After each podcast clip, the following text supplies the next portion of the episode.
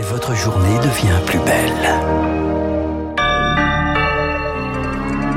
Le journal avec les principales informations avant Franck Ferrand. Voici Julie.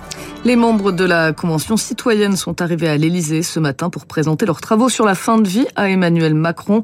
Après quatre mois de réflexion, ils ont dit oui pour la mise en place d'une aide active à mourir sous condition.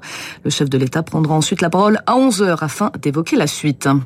Le président ukrainien Volodymyr Zelensky attendu en Pologne le 5 avril. Le chef d'État en profitera pour rencontrer des Polonais ainsi que les Ukrainiens qui vivent en Pologne. Sur le terrain ukrainien, le groupe paramilitaire russe Wagner a revendiqué la prise de la mairie de Bakhmut, affirmant ainsi contrôler la ville au sens légal, ce que réfutent les autorités ukrainiennes.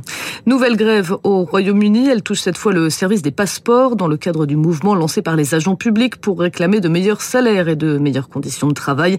Cette grève doit durer cinq semaines. Une journée de mobilisation massive est également prévue le 28 avril dans toute l'administration. Enfin, la fin des trottinettes en libre service à Paris au 1er septembre. Un peu plus de 100 000 Parisiens ont participé au référendum local organisé par la mairie et ils se sont prononcés majoritairement pour leur interdiction. Les trois opérateurs privés ont pris acte de cette décision. La bourse et on retrouve tout de suite Sylvie Aubert de chez Investir. Bonjour Sylvie. Bonjour Julie, bonjour à tous. Alors, quelle tendance à l'ouverture Eh bien, la bourse de Paris ouvre en toute petite hausse, plus 0,3%, 7342 après une nouvelle semaine gagnante qui a porté donc le CAC 40 non loin de son dernier record historique. L'absence de nouvelles déroutes bancaires a soulagé les investisseurs. Quant à la politique monétaire, eh bien, elle devrait continuer à être moins restrictive car l'inflation américaine commence à ralentir. Cet environnement global plaît au marché et notamment aux valeurs technologiques qui ont nettement rebondi. Regardez sur le mois de mars, le Nasdaq a repris 4,6% et gagne 17% depuis le début de l'année. Alors aujourd'hui, la bourse a rendez-vous avec les indices d'activité dans l'industrie des grandes économies mondiales. Le chiffre de la Chine pour le mois de mars a été publié ce matin. Il montre un ralentissement de la reprise post-Covid.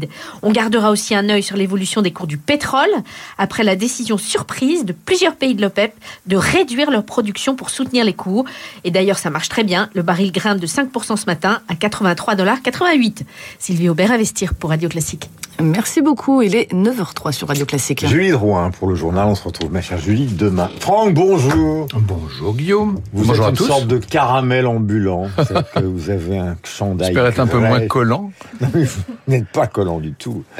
Une veste marron chocolat, enfin c'est magnifique. De qui parlons-nous ce matin? Espionnage. Oui, espionnage. On va faire, vous savez, ces, ces histoires d'espionnage du début des années 60 que nous regardons aujourd'hui avec un peu d'ironie et beaucoup de passion. Euh, on informe De Gaulle en 62 qu'il y a au sein des plus hautes instances de la défense française une taupe de Moscou. Eh bien voilà, nous allons essayer de la débusquer.